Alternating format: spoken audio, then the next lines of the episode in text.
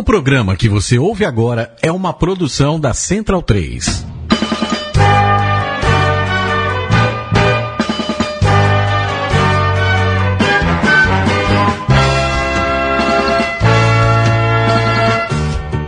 Saudações ovaladas, sejam todos bem-vindos à nossa mesa oval de número 68.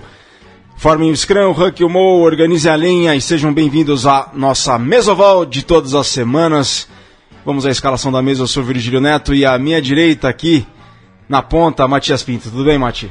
Buenas virga é, aos leitores do, do portal do rugby e aos ouvintes da Central 3. Exatamente, centralinos e portalenses de todo o planeta. Na outra ponta, Guilherme Taveira, tudo bem, Taveira? Senhoras e senhores, Virgília, a todos na mesa, muito obrigado mais uma vez estar aqui com vocês na Central 3, no mês oval, hoje conversar sobre uma iniciativa muito bacana que é exemplo no mundo. Então, vamos lá. Vamos nessa. E no meu lado cego, Diego Gutierrez. Tudo bem, Diego? Tudo bem, Viga? Muita coisa para comentar. E já vou falar aqui, ó, que Vitor, Vitor tá atrasado. E vou dizer que nos times que eu joguei, se o cara chega atrasado e perde a preleção, começa no banco, eu nem entro na lista. o Diego já Entrar em campo, então? Diego, você chorou esse fim de semana? Não. Não, você tá feliz? Você veio de vermelho por causa do, dos Lions? Não, foi coincidência, mas foi um grande jogo. O Cole também que tá chegando aí. Não, o Cole não vem mais também. Ele não Cole vem, então eu vou ter de... que fazer do Cole falar mal dos All Blacks hoje. Vai, vai ter que fazer as vias do Cole falar mal dos All Blacks. Mas o Diego tá atra... o Diego falou que o Vitor tá atrasado, o Vitor já tá a caminho e estamos ao vivo aqui pela mesa oval, pelo Facebook Live da do Portal do Rugby também pela Central 3, central3.com.br, essa aqui nossa edição de número 68, e temos a honra de ter conosco aqui a nossa mesa uma pessoa mais que especial, uma pessoa que começou um projeto junto com um amigo dele, o Maurício Draghi, há mais de 10 anos, e esse projeto é referência no mundo, é reconhecidíssimo Brasil afora. Eu estou falando do Rugby para Todos, com um dos seus idealizadores, Fabrício Kobashi, Bikobashi Bi. Uma honra recebê-lo. Vamos falar bastante de rugby aqui, vamos falar de rugby para todos e todo esse projeto que vocês colocam em prática, não só em São Paulo, mas também no Rio de Janeiro, que vocês têm um braço lá. Bom dia, boa tarde, boa noite, boa madrugada, já que esse programa é ouvido em todos os, os períodos do dia. É uma honra tê-lo aqui conosco, Bi. Boa tarde, é, boa noite, né? Enfim, é um prazer, ouvintes e leitores aí do portal, ouvintes da Central. E é isso aí, tô aí para responder, tirar dúvida e falar um pouco aí dessa experiência nossa. Vamos nessa então. Então, ó, só antes de começar a entrevista com o Bi e falar de rugby nacional e internacional, vamos à Colipídia desta semana, já que o Coli não veio, ele mandou a Colipídia aqui. E a gente começa pelos aniversariantes. Sabe quem fez aniversário ontem, Taveira? Fernando. Não, esse hoje. é hoje. Esse é hoje. Ontem, ontem eu não sei, Virgílio. Diego, Gelado e Toji. Gelado, gelado e Toji. 3 de julho de 95, Gelado e Toji, 22 anos de idade, parabéns, Gelado. E hoje, sim, é aniversário do Fernando Portugal, 36 anos, parabéns, Portugal, parabéns e obrigado por tudo que você faz pelo rugby do Brasil e tem muito ainda para fazer. Dia 10 de julho próximo, próxima segunda-feira, João Luiz da Rosa, o Ige, completa 35 anos de idade. Na história, em 4 de julho de 47, foi a independência das Filipinas, que se chama Filipinas por causa do rei Filipe II da Espanha. E temos também, em 5 de julho de 1930, os All Blacks, sabia dessa, Diego? Os All Blacks que jogaram de All Whites contra os Lions para evitar conflito com o Navy Blue, azul marinho, do jogo em que venceram por 13 a 10 os Lions em Christchurch, isso em 1930, em 5 de julho de 1930.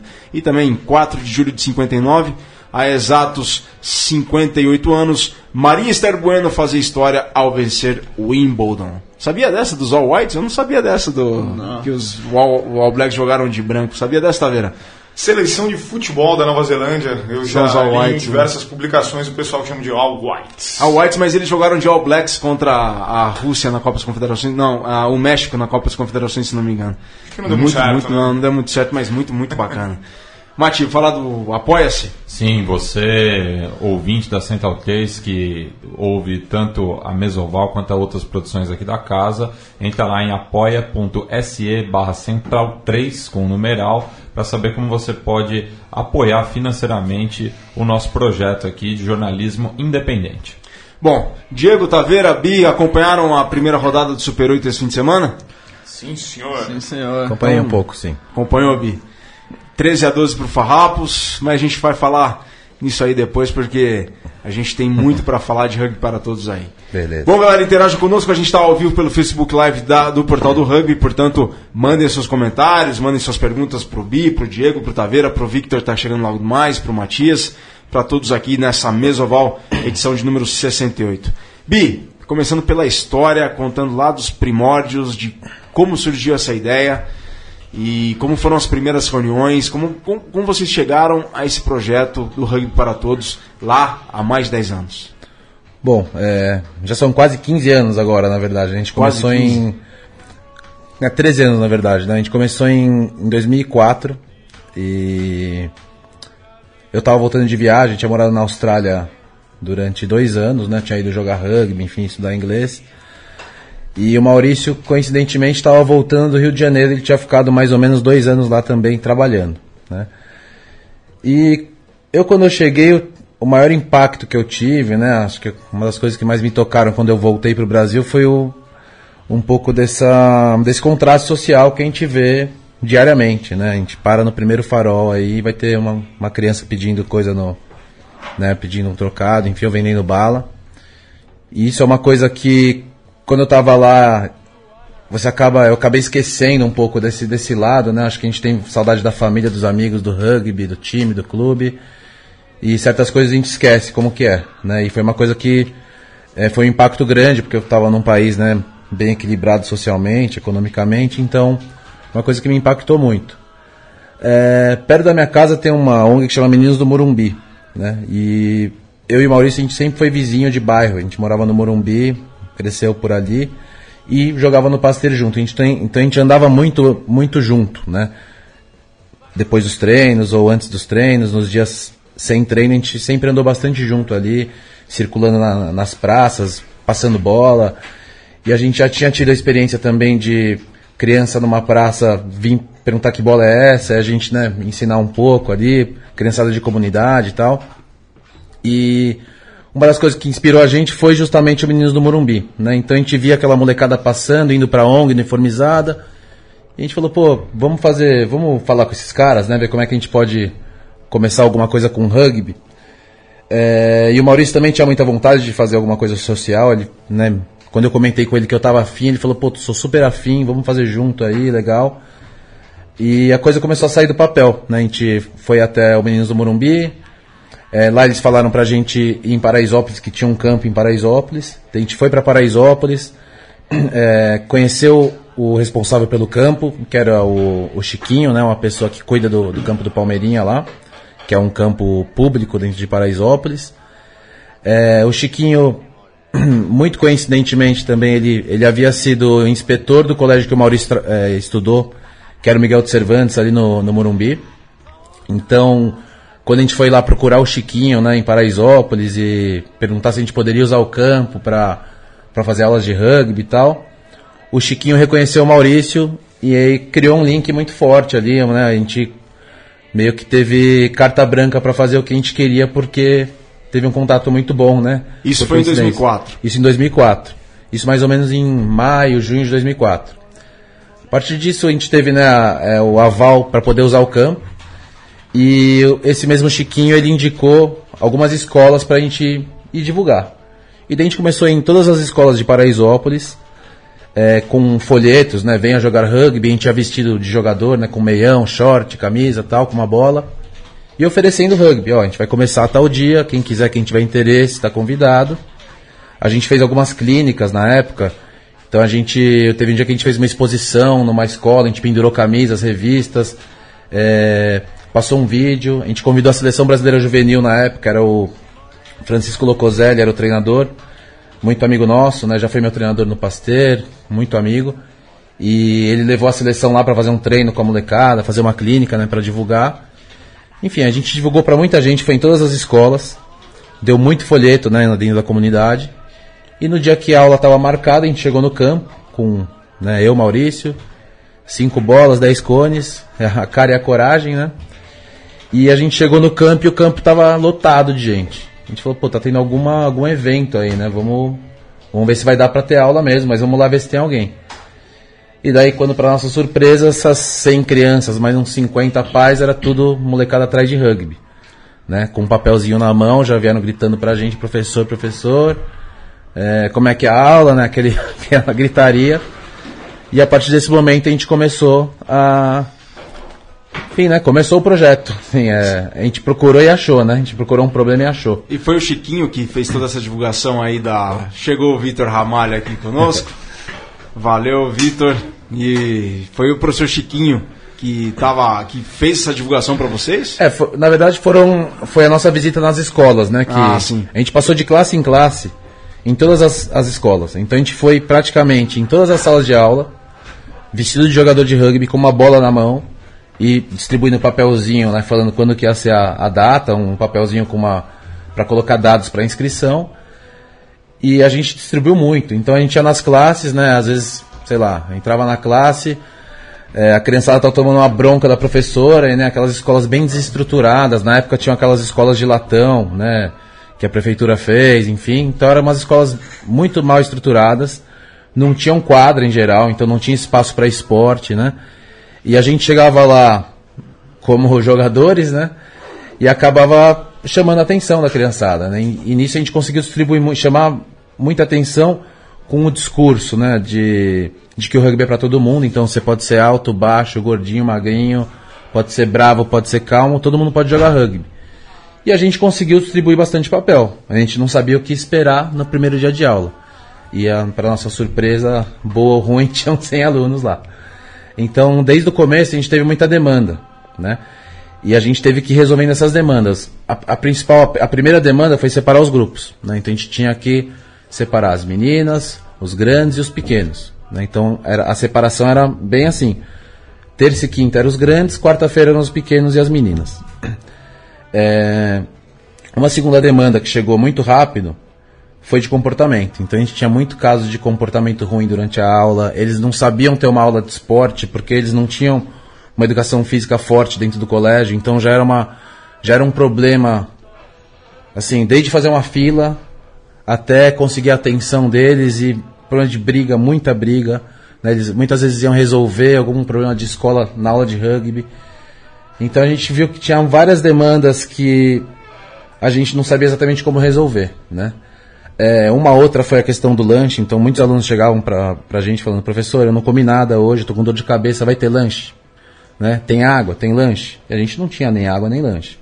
Então a gente foi sentindo na pele aquele, aquela demanda né, que a comunidade apresentava e foi vendo que o principal não era o rugby, né? O rugby, pelo contrário, eles aprendiam muito rápido. Você ensinava alguma coisa, eles pegavam muito rápido. Mas o maior problema não era o rugby, era educar, era ter alimentação. Então a gente começou a correr atrás dessas coisas.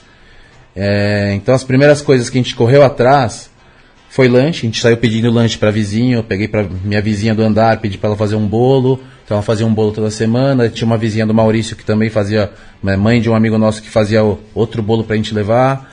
Quando tinha algum evento, a gente passava na padaria, pegava o que sobrava do dia anterior e levava no dia seguinte. É, e a questão do comportamento, a gente teve a sorte de até agradecer aqui no Rodrigo Falcão, que foi o nosso primeiro o psicólogo. Rodrigo, Rodrigo Cialfa, né? É, é um Legal. cara que é super envolvido com psicologia do esporte, né? Foi o nosso primeiro psicólogo, ele apareceu do nada, ele viu um cartaz que a gente tinha feito na, na Escola de Educação Física da USP, na época eu estava fazendo uma matéria lá. É, inclusive eu e o Vitor, a gente foi colega de Fefeleste, né? Então eu tive algumas matérias... do Rugby Flash Maurício Escobar. Verdade. Maurício Escobar. Ô, Bis, tem que contar essa história aí De- depois. Devo tudo aqui, a construção do Rugby Flash começou com ele. Depois a gente conta essa história aí. então, assim, nessa época eu tava fazendo uma matéria na educação física da USP, a gente botou, eu botei um cartaz lá, falei, pô, vou botar, vai que aparece alguém, né, voluntário e tal. Pensando em galera de educação física para vir voluntariar. E o Rodrigo tava fazendo uma matéria lá também com a Kátia Rubio, né, que é que é dessa área de esporte, psicologia, e ele viu o cartaz e ligou pra gente e falou, pô, tô querendo voluntariar com vocês aí. E ele apareceu e a gente junto com ele criou um carro-chefe no projeto, que é essa área de psicologia, que existe até hoje, é muito forte, é, é meio que o. É uma parte muito importante do projeto, a psicologia. Né? A gente usa o rugby para trabalhar comportamento, principalmente. Né? Então, é, acabou sendo uma área que, que sempre se destacou bastante na, na, na nossa metodologia. Né? Mas enfim, a gente começou essa, essas aulas, essas primeiras aulas. A gente começou em. Foi dia 14 de agosto, se não me engano, a primeira aula. Então a gente foi até o fim do ano como um laboratório, né? Vendo o que estava acontecendo e tentando dar conta daquele, daquela, daquela coisa toda, né? Que era muito nova pra gente. A gente estava aprendendo a, a fazer aquilo ali. A gente não, nunca foi especialista. A gente faz questão de falar sempre que a gente não tem vergonha de, de dizer que a gente errou muito para poder acertar, né? Então, muitas vezes querendo fazer a coisa certa, a gente errou muito, né? De ah, desde mandar uma criança de 10 anos pagar 10, por exemplo, né? Coisa que, pô, a gente era jogador de rugby e não sabia exatamente como, né, como usar aquela ferramenta. A gente sabia que o rugby era uma ferramenta poderosa, porque ela já tinha mudado a nossa vida, e eu já tinha visto o rugby mudar a vida de muita gente. É, a gente tinha certeza que os valores do rugby eles são benéficos para qualquer um. Então, se, as- se qualquer pessoa conseguir absorver um pouco dos valores do rugby, isso vai ser benéfico para ela e para quem está perto dela. Mas é, a gente foi aprendendo a fazer, né? E aprendendo a fazer principalmente porque a gente conseguiu trazer gente de fora que trouxe conhecimento novo. é, e nesse começo o principal foi a da psicologia, né? É, outro fator importante também que, que é importante agradecer, né? As pessoas que contribuíram e continuam contribuindo. A gente sempre dependeu muito de voluntariado até hoje. Né? Então, desde o começo a gente teve apoio de todos os clubes de São Paulo, todas as pessoas, pessoas de todos os clubes de São Paulo e até do Brasil ligando, mandando e-mail, perguntando como é que poderia ajudar. Né? E a gente sempre acolheu essa ajuda, a gente sempre foi muito ajudado e a gente é muito agradecido por isso. Porque a base do projeto, desde o começo e até hoje, é o voluntariado. Né? Muita coisa ali acontece porque tem gente fazendo a mais do que do que eles estavam estariam é, é, programados para fazer, né? Então esse foi o começo, né? E depois a gente tem muita história para contar aí até chegar onde a gente está hoje, né? Mas o principal acho que foi ter criado uma equipe multidisciplinar, é, unir conhecimentos diferentes e acho que isso é uma coisa que a gente se orgulha de ter tido a humildade de trazer gente de fora, né? Sozinho a gente não ia ter conseguido fazer, acho que quase nada do que a gente fez. Meninos, Eu acho que uma pergunta muito bacana para o Fabrício é o seguinte: é, os valores tanto do rugby quanto do olimpismo, filosofia de vida que eu acredito, que é respeito, amizade e, e competência, que é, é, a excelência, que é dar o melhor de si. Eles são muito parecidos. Então, do rugby com o Instituto Rugby para Todos e do olimpismo. Como é para vocês terem todos esses, esses valores e verem lá um jogador se destacando na seleção brasileira?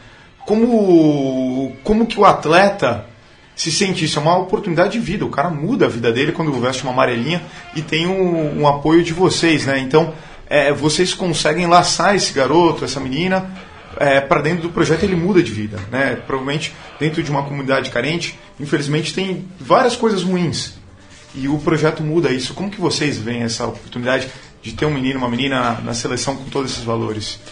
É, um, o que a gente tem como filosofia, que acho que é preponderante né, em toda a nossa metodologia, é que para um atleta chegar no alto nível e ficar lá, principalmente, se manter lá, ele tem que ter uma base educacional muito forte. Né? Não digo só educação formal, mas ele tem que ter um comportamento que, que permita ele estar num ambiente né, de alto nível. Então não, não é só o esporte, não é só fazer um passe ou saber fazer um try. Para ele fazer parte de um grupo de seleção brasileira, ele tem que ter um nível de consciência muito forte de onde ele está, as pessoas que ele tem que, que se reportar, a responsabilidade dele. E tudo isso sem uma base forte né, de valores, fica complicado. Né? E a gente tem até os maus exemplos do futebol, que o cara chega lá em cima, mas muitas vezes dá o mau exemplo. Né? E, e pior ainda, muitas vezes é valorizado esse mau exemplo. Né? Acho que nem vale citar muito, mas. É... Por falta de uma base educacional lá sim, atrás. Sim, então é, eu acho que eu, todos esses alunos que estão chegando no alto nível hoje em dia são alunos que estão há muito tempo no projeto e absorveram muito bem esses valores do rugby. Né? Então, isso faz toda a diferença para eles poderem ter chegado onde, onde eles estão. Então, quem realmente acredita que para um atleta de alto rendimento ou qualquer profissão que qualquer aluno ali do projeto escolha, para ele ter um alto rendimento em qualquer área, ele precisa ter esses valores muito bem absorvidos. Né? Então, o que a gente acredita principalmente é desenvolver os valores, porque a gente sabe que o rugby eles desenvolvem sozinhos, eles, eles aprendem o rugby muito fácil. Eles têm habilidade para isso, eles têm a coragem para jogar rugby, não tem o receio do contato, por exemplo, mas a parte do, do valor para a gente é sempre o mais importante. Bom, galera, o papo com o Bi tá muito bacana, mas a gente chega no nosso tempo do primeiro intervalo desta mesa de número 68, com explicações muito bacanas aí. Tem muito bicobaixo, tem muito rugby para todos ainda aqui nesta tarde. A gente vai pro intervalo e volta já já. Não sai daí porque é rapidaço.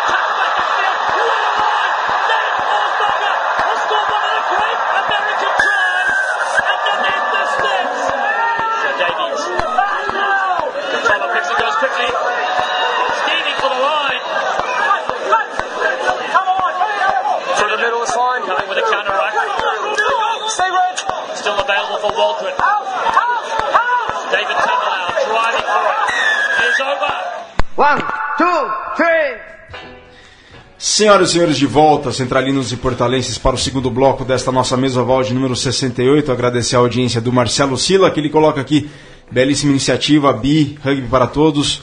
Pena ao governo, prefeituras, estado e país e universidades não buscarem implantar o mesmo trabalho. Antes a cidadania, educação e desenvolvimento social, depois o aprendizado do rugby. Parabéns. E a Leca Yentes, que lá em Curitiba também está aqui na audiência e está prestigiando a mesa oval de número 68. E só lembrar aqui, pessoal, só um recadinho antes de seguir com o Bi e com a mesa oval 68. Eu tive o prazer de receber semana passada a revista H. Então, para onde eu mostro, Matias? Onde está a câmera? É, a revista H é do mesmo editorial da Panenka. A Panenka é uma revista que fala de futebol, então agora a editora Panenka, com uma revista sobre rugby, é a revista H, o rugby que se lê. Essa edição que vocês estão vendo aí na tela é a edição de número 1, né, na imagem aí, se você estiver acompanhando pelo Facebook Live, é a edição de número 1. É uma revista espanhola muito bacana, que fala sobre tu, tudo sobre o rugby, então dá para pedir pela internet, é muito bacana mesmo, conteúdo muito legal, a revista H. Do é, mesmo editorial da Panenka, da quem Panenka. foi o Panenka? Panenka foi o atacante tchecoslovaco que picou, né, como a gente chama cavadinha no pênalti na final da Euro de 76, 76. ele fez o gol de pênalti dessa maneira. Virga, é revista... Então desde, ah, então desde então o, o, a cavadinha é conhecida como Panenka. E já que a revista é espanhola, né, na verdade é a revista Ati. É o que eu ia falar. Ati, é. revista Ati, Ati. Revista Ati. É rugby que se lê. Muito bacana mesmo, pessoal. Recomendo. Vamos lá. Tcheco ou eslovaco, Panenka? Ele é, acho que tcheco, é tcheco. O, os, os, defensores eram eslovacos, os atacantes eram tchecos. Era mais ou menos essa divisão de, de tarefa. Então diga bem, então futebol você não conhece todos os jogadores? Não. da Tchecoslováquia. Mas o Slovan Bratislava era um grande time da, do campeonato tchecoslovaco, brigava com o Sparta Praga. Slovan? Slovan Bratislava. Slow? Slovan. E o Islávia? O Sparta tem rugby, não é? O Slavia ficou muito tempo sem ganhar título na época, na, na, na época do, do Mas regime comunista na Tem uns dos dois, um dos dois lá de Praga tem rugby, não tem? Os dois? Os dois tem, é. É que o bom na, na época era que concorria com o Sparta Praga era o Dukla Praga. Dukla Praga. Dukla. Que revelou o Pavel Nedved. O do, é do Dukla? É, é. Ah, não sabia. Galera, futebol de lado, vamos seguir agora com a mesa oval de número 68. Vitor, alguma pergunta para o Bi? Tenho várias sempre. Mas, Bi, assim, é, eu cheguei com um bonde andando aqui no programa, mas eu queria, na verdade, é, quando você está contando como foi para vocês chegarem no, no, na Paraisópolis e conseguirem implantar o projeto lá, eu queria saber, na verdade, agora pela outra chave, pelo lado da comunidade, como que eles, como que você vem, enxergou nesse período, a, como que eles olham para o projeto, como eles olham para vocês terem chegado lá na comunidade, trazendo algo que não era praticado antes, antes entre eles, e como é que eles abraçaram isso, né? Se vocês têm, têm resistência de algum lado, tem apoio de outro, como é que é essa relação com a comunidade em si? Tirando as crianças, né? Os pais, a, os moradores em volta. Olha, a gente sempre foi muito bem aceito lá dentro, né? A gente, desde o começo, a gente teve apoio do campo, né? Do Chiquinho do campo. É aquela coisa, né? O futebol é uma coisa sagrada no Brasil, né? Então você vê uma favela gigante com 100 mil moradores e tem um campo no meio que sobreviveu. Poderia ter virado, virado casa. Mas é aquela coisa, a diversão de muita gente acaba sendo uma coisa séria. Palmeirinha. Né? O Palmeirinha. Então, assim, a, é, o primeiro aval que a gente teve, que foi para usar o campo, já foi um grande aval. Né? Foi uma carta branca, acho que a principal que a gente teve. E, e as pessoas que cuidam do campo, o Chiquinho, né? enfim, as pessoas que estão lá, eles são muito respeitados dentro da comunidade justamente por eles cuidarem da diversão do único espaço público praticamente que as pessoas vão lá para se divertir, né? E é uma praça pública porque as pessoas vão lá durante o dia também, né? É... Então é É um patrimônio da comunidade. é um patrimônio da comunidade. Então a gente já, é, desde o começo a gente já usava muito campo, né? A gente usava todos os dias, já à tarde. Hoje em dia a gente usa segunda, terça e quinta, de manhã e à tarde, o campo. E sábado de manhã. Então a gente tem uma presença muito forte lá dentro. E a comunidade como um todo sempre, sempre apoiou, né? Acho que as pessoas têm uma, né, uma noção de que os projetos beneficiam as crianças, né? E as crianças cos- costumam ser meio blindadas dentro da- das comunidades, né? Quando você está trabalhando com criança, você tem um, o respeito da comunidade porque você está né, ali realmente para ajudar quem precisa, né? E, e uma das coisas que eu, né, olhando para trás, e eu, eu sempre acho que olhei um pouco por esse lado, é que se a gente tivesse chegado com o golfe ou com o, qualquer outro esporte, né, o futebol americano que fosse, que a criançada achava que era futebol americano no começo, inclusive, é, fazendo uma coisa bem feita, com a proposta que a gente tinha e agregando as pessoas que, né, que a gente agregou, também muito provavelmente teria dado certo, né? É, só que o rugby é aquilo, né? A gente que, que é do gente sabe que o rugby é um esporte especial, né? Ele é um esporte que é, tem, essa, tem como conceito já e tem essa preocupação de educar seus praticantes. Né? Então, o rugby por si só, se você fizer um rugby bem feito, ele já contempla toda essa parte educacional, praticamente.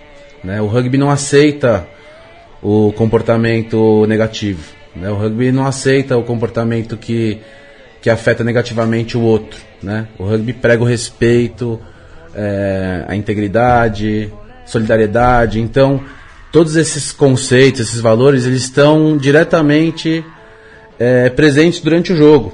Né? Então, qualquer ato que você tem que fuja desses valores, se você estiver num treino, o seu parceiro ou treinador vai te chamar atenção. E se você estiver num jogo, talvez você tome um cartão por causa disso. Né? Por não respeitar aqueles valores. E as crianças acabam levando isso, esses valores, essas ideias, conversando com os pais sobre o que eles aprendem lá e acaba criando, por- portanto, uma imagem positiva para o rugby dentro da, da comunidade. Com certeza, assim, a- é, as escolas, né? Quando, quando a gente começou a divulgar, e hoje em dia a gente tem uma parceria muito forte com as escolas, é, algumas a gente tem uma parceria muito forte mesmo com as diretoras e tudo mais. Tem uma escola ali dentro que a gente tem uns 70 alunos, né? Então, é, a gente é muito elogiado pelos diretores, enfim, pelos professores, porque eles levam lá pra dentro uma cultura forte de rugby. São 70 alunos que estão ali né, difundindo os valores do rugby, porque eles só pensam em rugby. Né? Quando a gente é adolescente, a gente só pensa né, no que a gente mais gosta. Sim.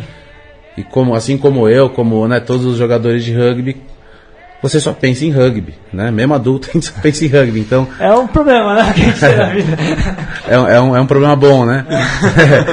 e essa criançada tá lá pra isso, né? Pra difundir esses valores e, e realmente eles levam esses valores, né? Pra, a, a gente cobra muito isso, né? Acho que no rugby você tem a obrigação de estar cobrando esses valores o tempo inteiro. Então, não dá pra deixar passar um, um jogador que vai lá e reclama do outro durante o treino. Você nunca pode deixar passar isso. Você tem que corrigir na hora, né? Porque esse é o tipo de comportamento que você não quer, né? O que, que é a primeira coisa que você ouve quando você vai num treino? Você vai lá e reclama de um passe. Por que, por que, que você não vai ajudar antes de reclamar? Né? Isso é básico no rugby.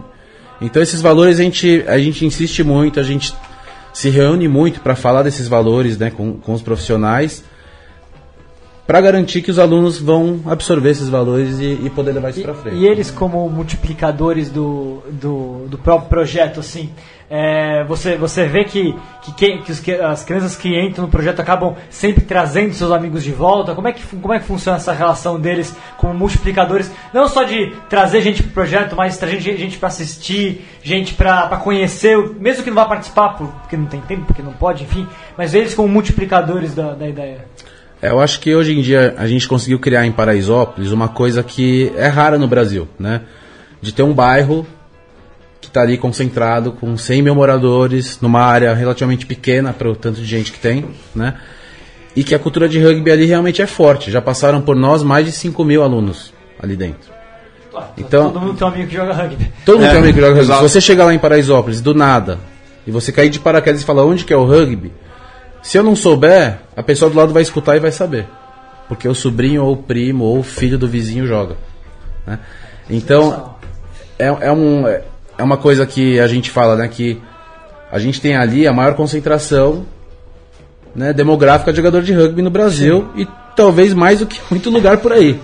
Porque é um fenômeno raro você ter um bairro com 5 tanta... mil, mil passaram por lá. Mais as famílias respectivas, você está quase abarcando. A, a gente tem tá... assim, sabe, bem coisa de clube de rugby tradicional, família que tem cinco irmãos que jogam. Sim. Né? Então, isso é uma coisa que a gente não pensa muito nessa parte de rendimento, não é o nosso foco, Sim. né? Mas isso é, é inevitável. Né? Você não tem como segurar o talento.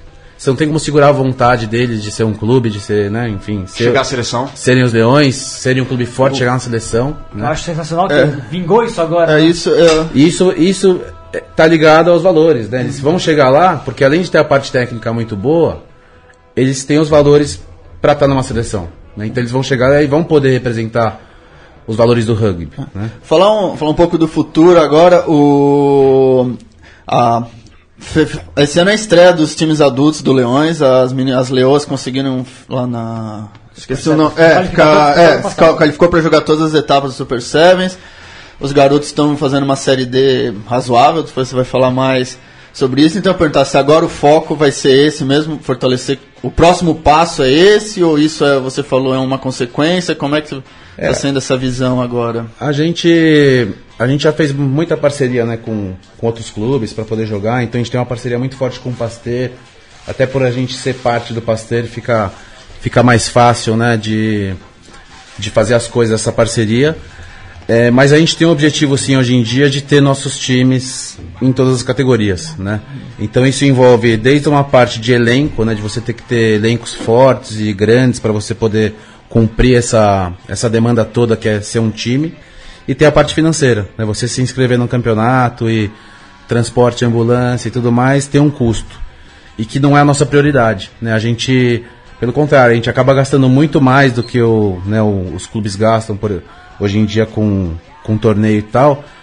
A gente gasta isso com RH, com alimentação e todo, toda a estrutura que o, o Rugby para Todos tem, que é uma estrutura cara.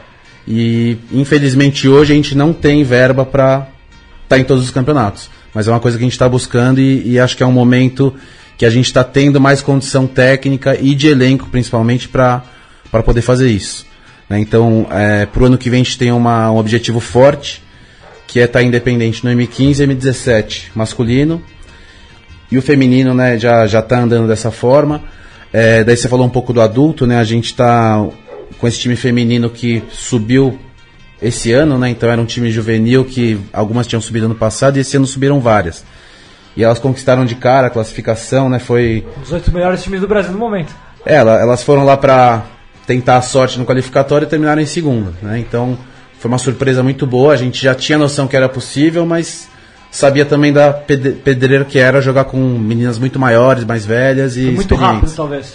Foi mais rápido do que a gente esperava, né? Mas elas também respondem à altura, as meninas são super organizadas, é, se agilizam, fazem trufa, vão vender no parque e já conseguiram bancar várias coisas de custo delas. Então, isso é uma coisa que a gente trabalha muito na cidade, no projeto, que é autonomia. Né? Então, não basta ter os valores do rugby, não basta ser é, um cara bacana, se você não vai ter autonomia para tocar sua vida. Então, o que a gente insiste mais a partir dos 15 anos é autonomia. Né?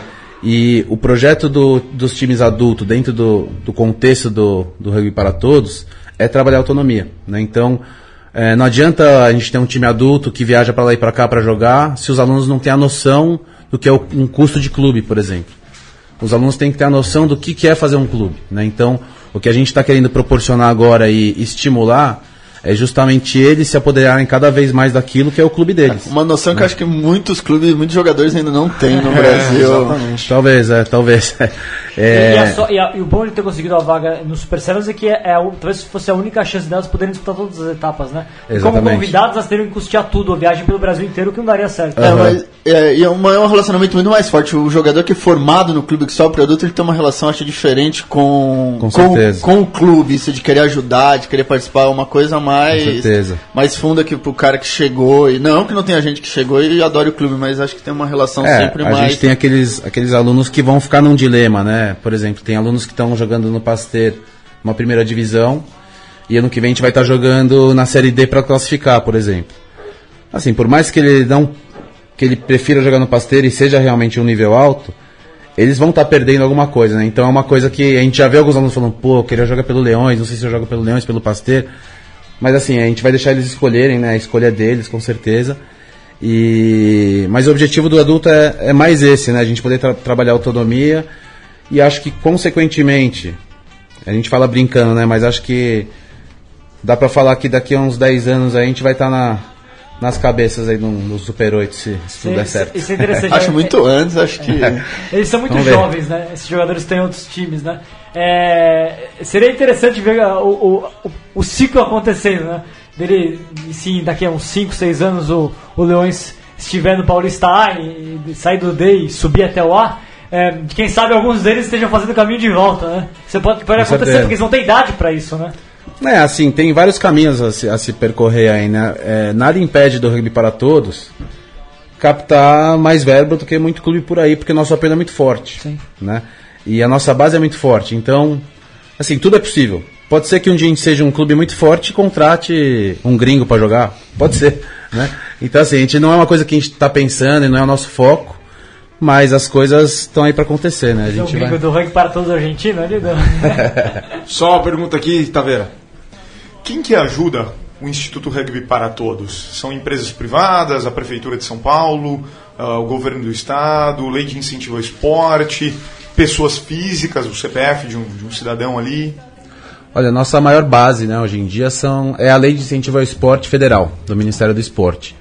Então a gente aprova projetos lá todos os anos, desde 2007, eu acho. E é a nossa maior fonte de, de captação. né? Então hoje em dia a gente tem algumas empresas que estão com a gente é, e que já né, estão com a gente há algum tempo. Então você pega o caso do Outback, é, a CCR, Instituto CCR hoje em dia. Aí tem a, o Banco Societe Generale, que é o, o Instituto SG hoje em dia, né? É, a Montana Química, são várias empresas que estão com a gente há bastante tempo. No Rio tem uma embaixada da Nova Zelândia, né? No Rio a gente teve a parceria da embaixada teve a embaixada. em 2013 ou 14, hoje em dia não mais.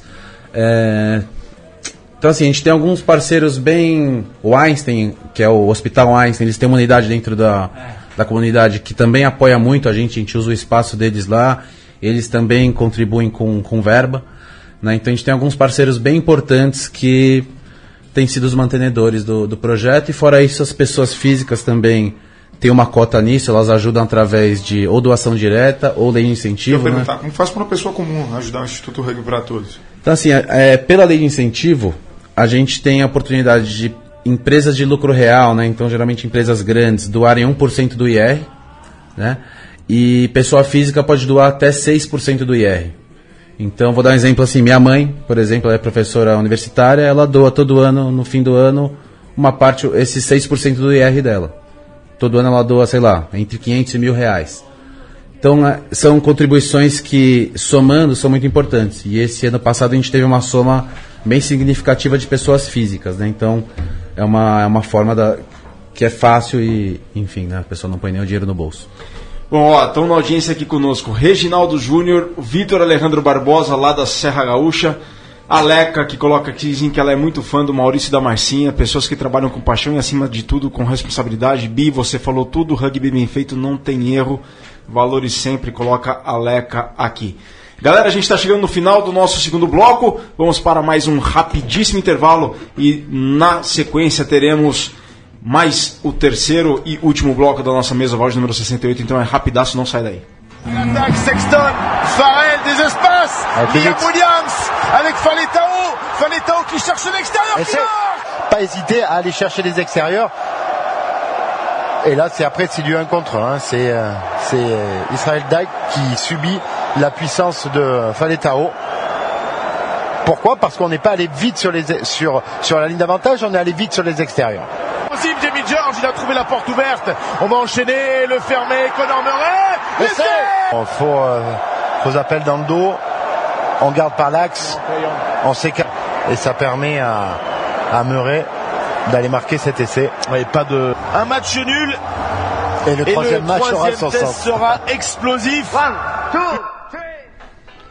De volta com o terceiro e derradeiro bloco da nossa mesa voz número 68, recebendo o Bicobashi do Rugby para Todos. Bom, mandar um abraço aqui para o Francisco Oliveira, parabeniza pelo projeto. O Andrew Smith, lá em Itapeva, filho do, La, filho do Lamomia Smith, do SPAC, está implementando um projeto em Itapeva, em Itapeva nos moldes do Rugby para Todos. E o Francisco tem uma pergunta. A Lia já foi renovada para o próximo ciclo, Bi?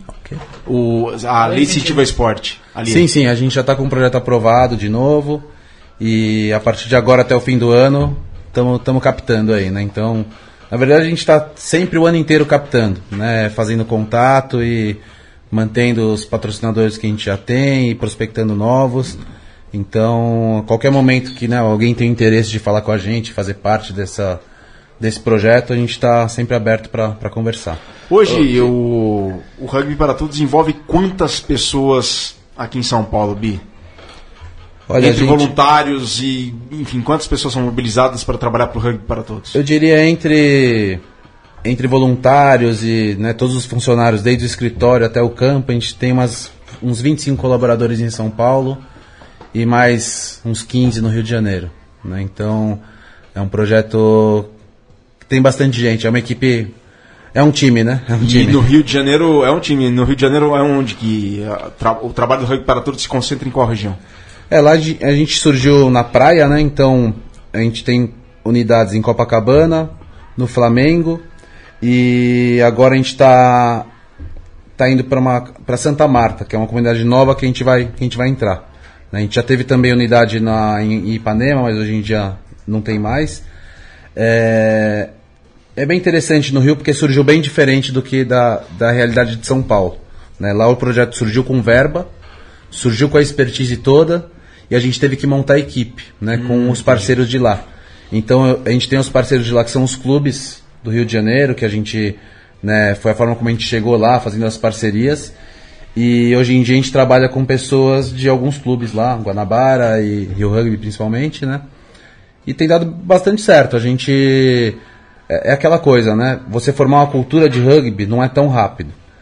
E é um caso diferente de Paraisópolis. Paraisópolis é uma comunidade só, que o campo é lá dentro, né? Então é um, é um, é uma, um contexto diferente. Lá no Rio são várias comunidades que os alunos se encontram na praia, né? Então, é, enfim, tem suas adaptações, mas a questão dos, né, dos valores e da multiplicação dos, dos valores tem sido né, muito bem feita. Então, os alunos lá já, já fidelizaram, a gente tem alunos que estão com a gente lá há três anos, provavelmente, e, e a coisa tem dado certo, né? Esse ano agora a gente vai, vai reiniciar agora, ele teve uma pausa, né, por falta de... Teve uma pausa de verba, enfim, né, de financiamento, e agora ele vai reiniciar o projeto eh, nesse segundo semestre. E é isso aí, estamos reformando a equipe, tá, tá indo super bem lá no Rio. É um projeto que agora está começando a revelar alguns atletas, né? Então a gente tem algum, alguns atletas femininos, algumas meninas que estão jogando já pela né, por clubes do Rio, enfim. E alguns meninos se destacando também. Mas aquela coisa, né? O foco sempre é a educação, nunca, nunca é o principal rendimento, mas acaba acontecendo. né? Diego. O, ó, pra começar que lia uma intimidade com a lei aí que. Li, é, li, li. É, foi mal, Bi. É que li, pá, acaba falando tanto de leite sentiu, leite sentiu, acaba virando li mesmo. Ah, legal. Legal. Não, é. Tem algum plano de ter algum jogo? Leões São Paulo contra Leões Rio? Olha, não, não tem o plano de jogar contra, acho que é um plano mais de jogar junto, né? A gente tem algumas. é, por exemplo, tem algumas meninas no Rio que já estão num nível legal de jogo que estão precisando de uma vivência. Então a ideia é a gente poder criar esse intercâmbio para elas, enfim, poderem vivenciar um pouco mais de rugby e trocar experiência, né? A gente teve o ano passado, foi ano passado ou foi nesse ano, agora não lembro exatamente. A gente teve a visita de duas meninas do Rio que vieram para São Paulo para treinar com as meninas daqui. E assim, foi uma. Foi muito legal, né? Foi uma, uma, uma integração muito legal, as meninas adoraram, então é uma coisa que a gente viu que dá certo e que vale a pena investir. Fabrício, conta pra gente um pouco, pra quem tá escutando, é, qual que foi a intenção de produzir um filme e quando ele vai ser lançado, é, por que ele vai ser lançado e quem que é o público? Onde que a gente vai conseguir assistir essa estreia? É, já adiantando aqui, por favor. Explica Legal. o nome do filme. Bom, é, essa ideia do filme começou em 2012 ou 2013, provavelmente. Quem procurou a gente foi o Gustavo Ferri, né, que também é o cara que me levou pro rugby, então é legal contar isso, né? Até mandar um abraço e agradecer. É, o Guga, a gente estudou junto no colégio equipe aqui em São Paulo. Ele já jogava rugby desde, né, de moleque. O irmão dele foi o, é o Felipe Ferri, que hoje em dia está na Austrália, foi um baita jogador aí do Pasteur, seleção, enfim.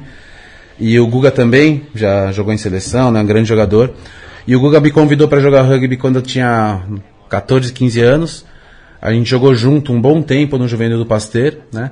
Ele parou de jogar depois no adulto é, e virou cineasta, né? diretor de, de, de cinema.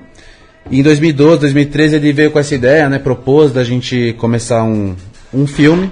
A gente chegou a captar imagens em 2013 já, então quando foram os All Blacks lá no, no campo, é, alguns campeonatos né, que, que rolaram, eles já tinham captado várias imagens, mas o projeto acabou é, perdendo força e ficou parado durante um tempo. E agora, em 2016, é, teve envolvimento da Expanda, produtora, é, que conseguiu um bom contato com a ESPN, a ESPN aprovou esse projeto lá dentro, né, a gente conseguiu uma aprovação da, ali da casa e conseguiu um pouco de verba para rodar esse projeto. Né, não conseguiu toda a verba que, que, que era o custo do projeto mesmo, mas conseguiu verba para viabilizar.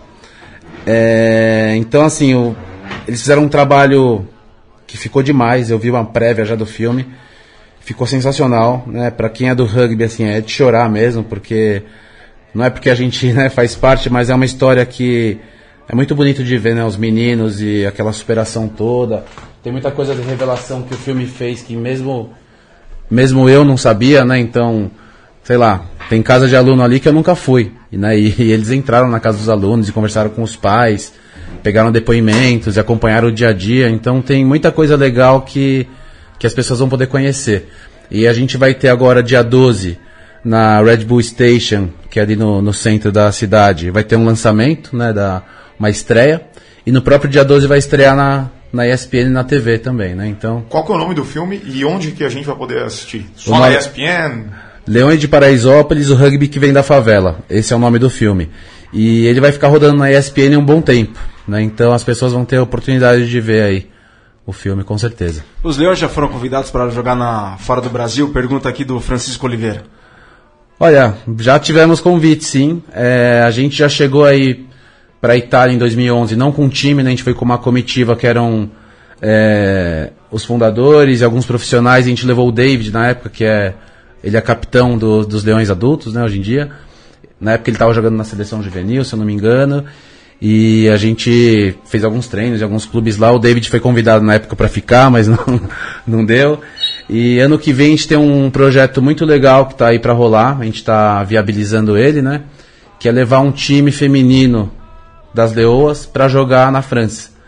Né? Então a gente tem um, um professor nosso que, que veio para cá no passado e voltou esse ano com esse projeto. E ele, enfim, né, tá, a gente está viabilizando para levar um 12 meninas ano que vem para a França. Vamos ver se, se a gente consegue, quem tiver interesse em participar também, tá, estamos abertos para falar de parcerias e tudo mais. Daqui a pouquinho, quem sabe, um Dubai Sevens aí, né? Não, o exato. Irvine, fica esperto aí, É leva pra verdade. Dubai. Bom, pessoal, o tempo tá acabando, só que a gente tem que falar de rugby internacional também. Leões pra leões. Leões para Lions, de Leões Ah, para Leões, boa. de Leões para Lions. E vamos falar agora, Bi, você acompanhou esse fim de semana? Acompanhei, foi. Foi tenso, hein? Foi tenso, hein? então, ó, pessoal, vocês ouviram no intervalo aí a narração do François Levert e comentários do Benoit Bechard do canal Plus da França, os dois trás do Lions sobre os All Blacks, 24 a 21 para os Lions. O Vitor Ramalho até chorou de madrugada, né, Vitor? Traz de Tobi Faletou e quando eu morrer, morrer. quando eu morrer. Diego foi também, o Diego 20... também ficou feliz pra caramba. Foi o 24 a 21. Eu vou passar a bola pro Diego de uma vez, porque eu sei que. Eu, esses caras, que, hein, meu? É, eu sei que o Diego é, tá todo feliz que os All Blacks perderam, porque tudo que ele faz aqui na mesa volta é ser contra os All Blacks. Então, Diego, por favor, fale Não, mais. vou começar falando que o Gatton ligou pro Cole lá e ouviu as sugestões dele. E entrou com o Itoji, com o Johnny Sexton e com o Ewan Ferro no segundo centro, que nem o Cole tinha sugerido. E o pior é que deu resultado, né? O... Bateu uma conversa. E foi um jogo muita chuva, então isso atrapalhou bastante o rendimento de ambas as equipes. E o assunto, na verdade, ficou por conta do cartão vermelho do Sonny Bill Williams, que aliás também para os críticos dos All Blacks, foi o primeiro cartão vermelho de um All Blacks no, do Desde Lions na 1967. Desde o, grande Sir Colin Meads. É, mas, era, mas esse foi o primeiro dos All Blacks. Então, desde, faz, Desde faz, 67. Desde, Recebeu um cartão amarelo. Só pra deixar claro, um dos maiores jogadores da história do É, rugby, sim, né? Vamos Sim, o- e, É, curiosamente, o último cartão contra os Lions, né? Curioso. Não vai jogar próximo jogo. Não, já vai pegar Quatro seis- semanas, seis, quatro- seis, seis semanas, semanas. seis semanas. Beleza. É, e rolou. Merecido, né? Porque Merecido. Foi uma jogada. Achou que tava no Rugby League 10 anos atrás, né? É, foi uma jogada meio estranha, realmente. Acho que, acho que ele não queria machucar tal. Acho, acho que ele aproveitou e falou: vou dar uma doída no cara. Também jogando contra e acabou saindo um pouco errado. Jogando em casa. Jogando em casa foi isso e rolou. E como tudo em relação ao, hoje em dia com a internet, em relação aos All Blacks, rolou. Foi justo, não foi. O Vunipola também deu uma limpada de rank um pouco esquisita e já queriam que ele tivesse sido expulso. Tem a questão do Sean O'Brien também, né? É, tudo rolou tudo isso e mas e aquela questão, ah, porque expulsaram os All Blacks com 14 ainda são melhores que os Lions com 15 e tudo isso. Então, mas no final foi um jogo muito amarrado, foi muita chuva, atrapalhou bastante as duas equipes e vai ficar pro próximo em Auckland, onde os All Blacks não perdem a 94. 94. Ó, galera, Diego Taveira e Vitor, Bi também. Queria saber o que vocês acham da atitude dos All Blacks de tirar o Asa Keino para completar a linha novamente com a saída do Sonny Bill Williams. E o Jonathan Davis e Faletal, melhores leões até agora em todos os jogos para mim. Abraço, saudações ovaladas. Comentários do Vitor Silvério lá de Garça, que faz um trabalho muito bacana com a molecada lá também. O que, que vocês acharam disso? É, acho uma opção tática. Hoje a regra mudou um pouco, porque você é obrigado a jogar sempre com, com o Scrum com os oito jogadores. Então mudou um pouco a dinâmica, porque antes você jogava com a menos, e tinha times que jogavam seu Scrum de defesa, você jogava com oito, de ataque você jogava. Acho que é uma opção tática, eu não lembro quem. E. e É, eu, eu acho, na verdade, as opções que o táticas da, dos All Blacks acabaram sendo. Se provaram. É difícil falar que se provaram equivocados porque tiveram que jogar 60 minutos com o jogador a menos, né, contra os Lions, né? Mas assim, a tática dos, dos Lions ao longo da- dos All Blacks ao longo do jogo foi de não buscar um jogo aberto, buscar fechar o jogo e levar a ansiedade dos Lions a cometer penais e, e, e ganhar o jogo nessa base. Só que com dois erros individuais os Lions acabaram ganhando. Seja É. do, do erro do, do Israel Deg, seja do E- Perenara que fica amoroso, né? Ele deixou completamente aberta a porta pro. Pro é muito difícil a linha. A linha acho que a, acho, né? Acho que o Hansen pensou que a linha dos Lions é a melhor parte dos Lions. Quando o Lions consegue pôr velocidade na bola, então achou que com uma linha, com a menos, os Lions conseguissem imprimir um pouco de velocidade, iam acabar quebrando. E também, é, o, você falou do jogo fechado, por, pela chuva era muito difícil jogar um jogo aberto, um jogo Sim. de passes. Então ia acabar ficando um jogo mais. Não, foi natural, é isso que eu tô falando. Não dá pra me falar que foi errada, porque foi natural. Tava chovendo, com o jogador a menos, fecha o jogo, leva os Lions a cometerem penais, e foi, isso que, foi a tática que eles usaram. o mais- Só que teve dois erros individuais no meio do caminho ali. É, mas foram erros individuais que, que assim, foram originados na falta de um. Na falta de um, né? exato. O Ralph só teve que. O, esqueci o nome dele, né? O Ralph que entrou no segundo tempo. Perenara, é. Ele só teve que se desesperar e cobrir a ponta porque tava com um a Tinha um a menos. exato. E a hora que ele foi voltar já era tarde. É, eu né? acho Então que- a é. culpa foi do Sony Bill no final. É, e também falar que um acho que um time consegue igualar 15 contra 14. É, às vezes tem times que até jogam melhor, o problema é que você cansa muito mais rápido. E quando você cansa, os erros. é, mas num jogo desse nível ali tava. Ia ser difícil, né? Não, Ia é ser difícil, eu acho que é difícil que você vai cansando muito mais, porque todo mundo tem que correr de 5 a 10% a E tomar mais. decisão, né? É, aí no final do jogo você chega muito mais cansado. E, É, e acho que o saldo de- desse jogo, até jogar pro Bi é, essa bola, então, ve- vendo, já que é, todo mundo aqui viu a partida, até fazer os palpites pro último jogo. Mas é, os Lions venceram, sensacional, mas pro último jogo, assim, jogando em Auckland, pelo aquilo que foi o jogo 2 mesmo, é, tirando um, um imponderável que possa acontecer na partida, a tendência pra mim é os Blacks vencerem de novo. O- Os Blacks ainda são mais time que os Lions, por mais que o Lions tenha superado, é, é muito difícil você formar um time em um mês, né? Foi o que os Lions estão fazendo, é, é cruel conseguir montar um time em um mês para ganhar os Blacks. E eles conseguiram já parte dessa missão. Acho muito difícil conseguir a segunda vitória, os Blacks vão vir ganhar duas vezes, perder dois jogos seguidos para os Blacks é algo quase improvável, impossível, mas é, valeu para dar um, va- valeu para dar um, um crise ânimo a nos mais aí pra, pra competição. Então, mas eu não acho que isso tenha gerado algum problema interno dos All Blacks, não foi realmente Houve um cartão vermelho que mudou completamente a forma da equipe jogar na partida e aí acabaram dando espaço pro, pros erros, né? É, erros, erro, erro- erros acontecem, acho, é, acho, acho natural, sempre todo mundo pode errar, o Sonny Williams tomou uma decisão obviamente errada, o juiz optou por expulsar, poderia ter dado um amarelo também, e é parte do jogo, você nunca sabe o que vai acontecer. Não acho que vai ser tão fácil assim, acho que... Fácil, que vai é, acho, acho que Blacks. os All Blacks vão, vão ganhar. Bom, mas então o- manda seu palpite aí. o- então, eu, eu torço pelos Lions. Eu, tá, eu vou falar Jura? Lions pra ser diferente. Jura mesmo? Mas eu acho que a- o grande saldo desse jogo, não o rugby, mas e sim a confiança de, ó, já chegamos, já ganhamos, não tomamos um vario de bola e agora vamos pro próximo jogo de igual. Palpite. É o Lions. Lions, sei lá, 25 a, a 23. Bi, pa- palpite. All Blacks, Quanto? 30 alguma coisa. Ô, louco! 40 pontos. Não, acho que acho que All Blacks vai. Cutucou a fera. Taveira. Cutucou a É feira. difícil. agora. Eu torço para os Lions levar. Eu gosto muito, muito, muito dos Lions. Eu acho muito bacana, tô aprendendo muito. Mas eu acho que os All Blacks vão ganhar. Acho que vai ser uma diferença aí de uns 10 pontos. All Blacks, All Blacks por 10. Por aí, por aí, sim. Vitor Ramalho.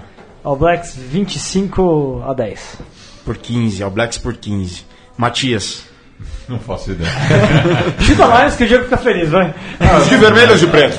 Não, pô, pra que, que serve uma mesa redonda se todo mundo é, dá o mesmo ponto? É, eu sei Eu prefiro vermelho, então. tá, então Lions, Lions, Lions, Lions, beleza, Lions. E eu vou de All Blacks por 20. All Blacks por 20 pontos. Vou colocar assim. Bom, pessoal, a gente está chegando no final da nossa mesoval de número 58. Calma, Diego, eu sei que vai ter um tempinho para falar alguma coisa, mas eu preciso já começar a encerrar, porque se deixar Diego Gutierrez e Vitor Ramalho Ô, aqui, louco, que eu é, eu preciso de 200 horas e o Matias está não, não, eu, eu, com não tenho tempo, só queria que você passasse os placares do Tá, Super os 8. placares do Super 8, beleza, vamos lá. Placar do Super 8, temos, tivemos na primeira rodada Curitiba 17 em casa, perdendo para o Jacareí 23. Campeão brasileiro atual contra o atual campeão da Taça Tupi, atual vice-campeão paulista. Na montanha tivemos Farrapos 13 e Pasteur 12. SPAC em Santo Amaro 21, São José 10. Desterro na Tapera 39, Poli 35. Então a próxima rodada destaque, transmissão de Poli contra Curitiba pela web rádio goirock.com. goirock.com, transmissão de Politécnica contra Curitiba, atual campeão paulista contra atual campeão nacional. Vai lá, Diegão. Não, só falar isso. Uma rodada muito equilibrada, acho que mais equilibrada de qualquer pessoa poderia imaginar. Poli deu muito trabalho pro Desterro, perdeu apenas no- na última bola, depois do, do apito da Sirene. O Jacareí que surpreendeu, ganhou do, do Curitiba, que também foi uma. ninguém esperava. Surpresa? Eu achei. Eu não. Tudo bem. e, e é isso, dizer que o, uma- que o campeonato vai ser muito equilibrado, justamente eu já falei isso, um campeonato um pouco estranho, já que ninguém cai, todos se classificam para as finais, então acho que vai ser uma primeira fase onde os times vão experimentar bastante, vão poupar jogadores, então a primeira fase muito equilibrada. Beleza, valeu, Diegão. Verá. 30 segundos, bem rápido. Mais um participante para a Copa do Mundo do Japão de 2019. Os Estados Unidos, hoje, 4 de julho, é, dia da independência dos americanos, lá atrás, em cima dos britânicos. É, 1776. levar. Quando? Quando? 1776. Ah, temos um historiador aqui, pelo Não, tem amor de dois. Deus. Os Estados Unidos conseguiram ganhar do Canadá No dia do Canadá. no dia do Canadá, no dia 150 primeiro. Ô, Canadá! Eu tô torcendo pros Eagles, morei nos Estados Unidos muito tempo. Então, parabéns pros Estados Unidos que estão no C junto com mas Inglaterra, jogo- França e Argentina. O jogo foi no dia 4 de julho ou no Não, não, foi. estamos informando hoje, Foi mas o jogo dia- foi no dia Foi no 1 sábado, de julho. de Vitor. Ramalho, tem hoje condições o Canadá de vencer o Uruguai na disputa da próxima vaga para a Copa? Ô, louco, tecnicamente é favorito, mas eu tô achando que o rugby canadense vive o seu pior momento. Até tenho ocupado as discussões dentro do pessoal no Canadá. Eles estão- Abraço, Marão. Eles estão desesperados com a situação lá. Eu tô até torcendo pro Uruguai pra dar uma mexida na, na- no quadro geral Ô, do Vitor, rugby. ô, Vitor, fala os cinco melhores jogadores canadenses da história. Ó, ó o Sharon, maior jogador da história do Canadá. Reese, Reese, Reese, é, para encerrar. Tá. É... Fala rapidamente do, do, do Super 8, né? É, o Diego falou, talvez surpresa, não seja surpresa não. Tem- Esse campeonato vai ser muito equilibrado mesmo. Jacareí pra mim vai brigar pelo título, assim como a Poli vai brigar pelo título, assim como o Curitiba com certeza vai brigar pelo título, assim como o Desteu vai brigar pelo título. Todos vão brigar. Não, é, é, mas falando de, de todos equipes que brigam- realmente estão muito bem É. pra, pra disputa, a gente tem aí um quadro interessante. É, e todos brigam porque todos jogam as quartas de final. Que é um grande problema, na minha opinião, porque depois o oitavo colocado, ó, o São José tá indo mal nesse momento porque tá em momento de reestruturação. O São José é um time que pode terminar em oitavo lugar e ganhar do primeiro. Então, o campeonato vai ficar muito louco daqui, daqui pra frente, até é uma forma que vai, vai produzir muita, muita surpresa. Taça Tupi também começando, muito legal. E minha última palavra, amiga, prometo que é a última, cara. É, Fala um pouquinho aqui do Fabrício Kobashi, é o fundador do Rugby Flash. Depois eu ainda quero no encerramento final dele, que ele fale também rapidamente sobre isso. Mas lá em 2001 nasceu o Rugby Flash, depois que o Fabrício voltou, tinha ido pra Austrália, jogou rugby por lá também. Foi pro. E foi pro. Eh, fazer geografia, fundou o time. E sempre agora temos a taça Fabrício Kobashi no final do ano, em dezembro. É o Tigres de Bengala contra o time atual. Tem o nome do Bita, só pra deixar, deixar Ah, claro. isso aí é uma grande honra, né? Foi uma sementinha que a gente plantou na brincadeira lá.